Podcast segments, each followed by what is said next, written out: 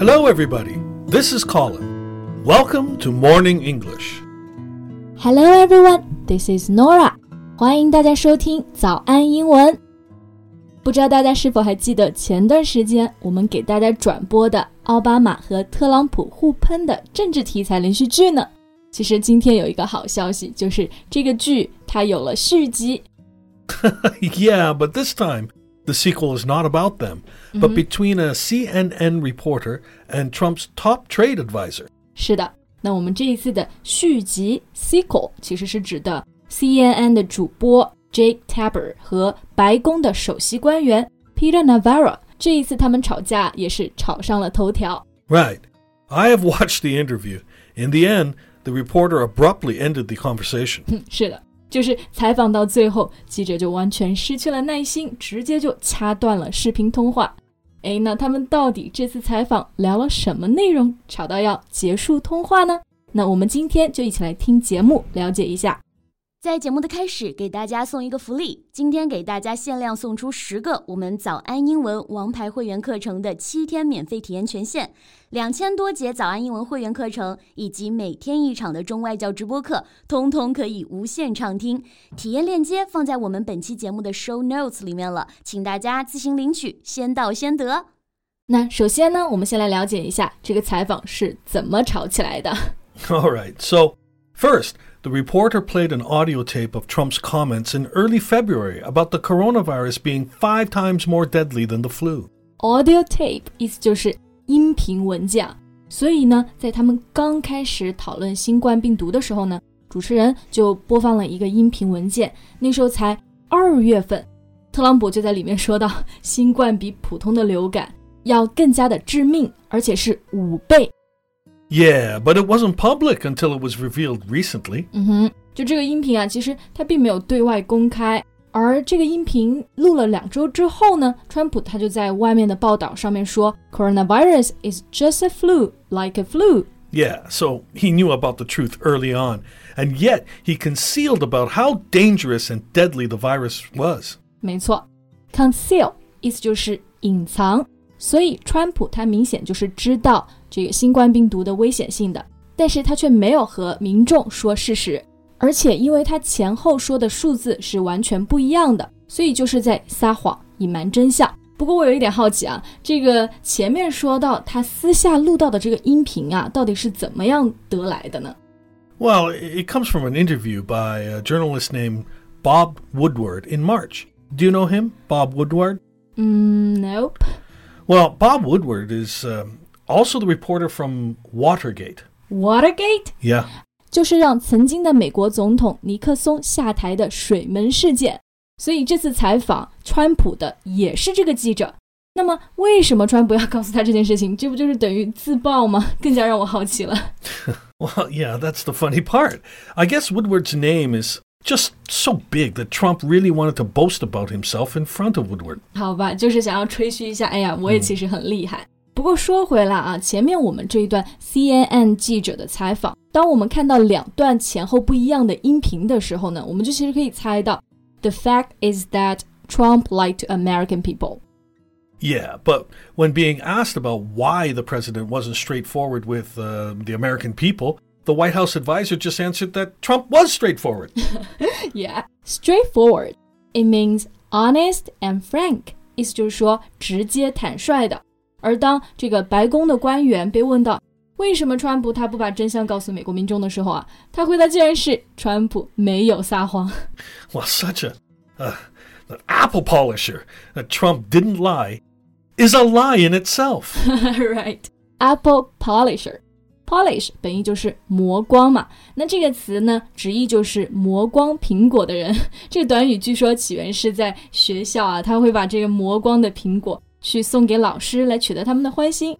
所以之后就用这个表达 apple polisher 来引申为马屁精。那我们想说动词拍马屁嘛，就可以说 apple polish。But I think many people who work for Trump are apple polishers. Yeah, that's that's true.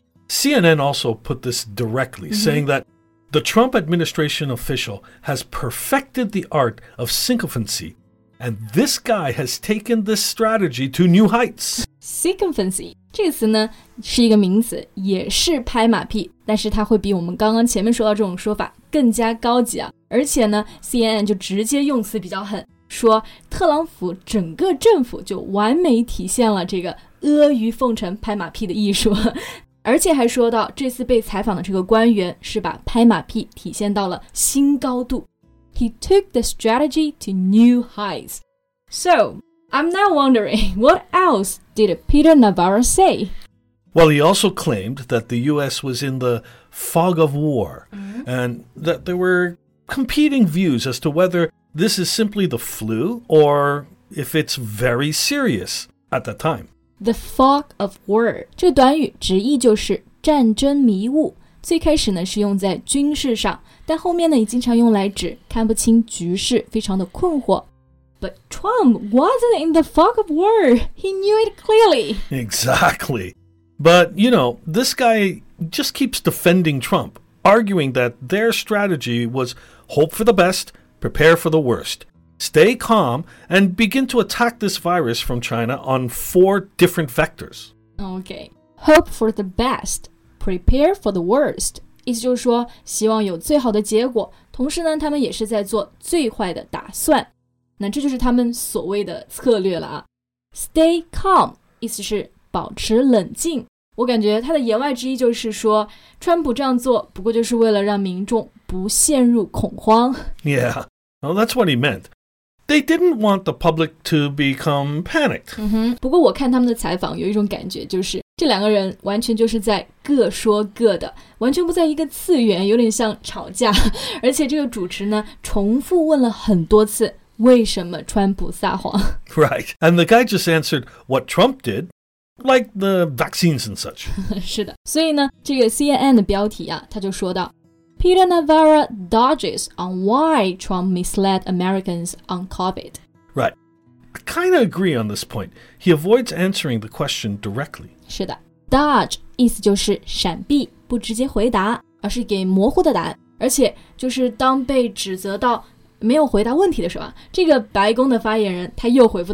You are cherry picking.” yeah, it's an interesting term. Cherry picking.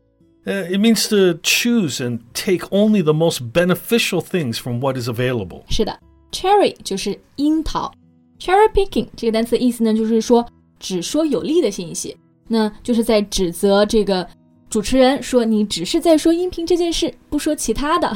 Anyway，看到最后，我竟然有一种感觉是两个小朋友在吵架。and the reporter cut in many times. In the end, he even cut off the video and audio feed. yeah, cut in，意思就是插嘴。 因为这个记者觉得白宫的发言人老是在夸川普，也没有回答到点上，所以就插嘴了很多次。到最后啊，就简直聊不下去了，就直接 cut off，截断了聊天。嗯。he wrapped up their conversation suddenly and gave a shocking statistic to the audience. Mm-hmm. Wrap up the conversation.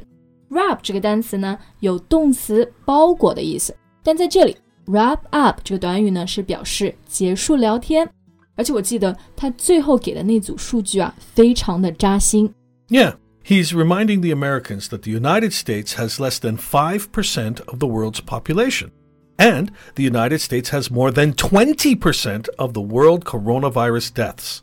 This is a fact. It doesn't matter how many times he insults CNN. 嗯，那这一段话有一点长，它的意思是美国只有世界上百分之五的人口，但是呢， 美国却有世界上百分之二十的新冠的死亡病率。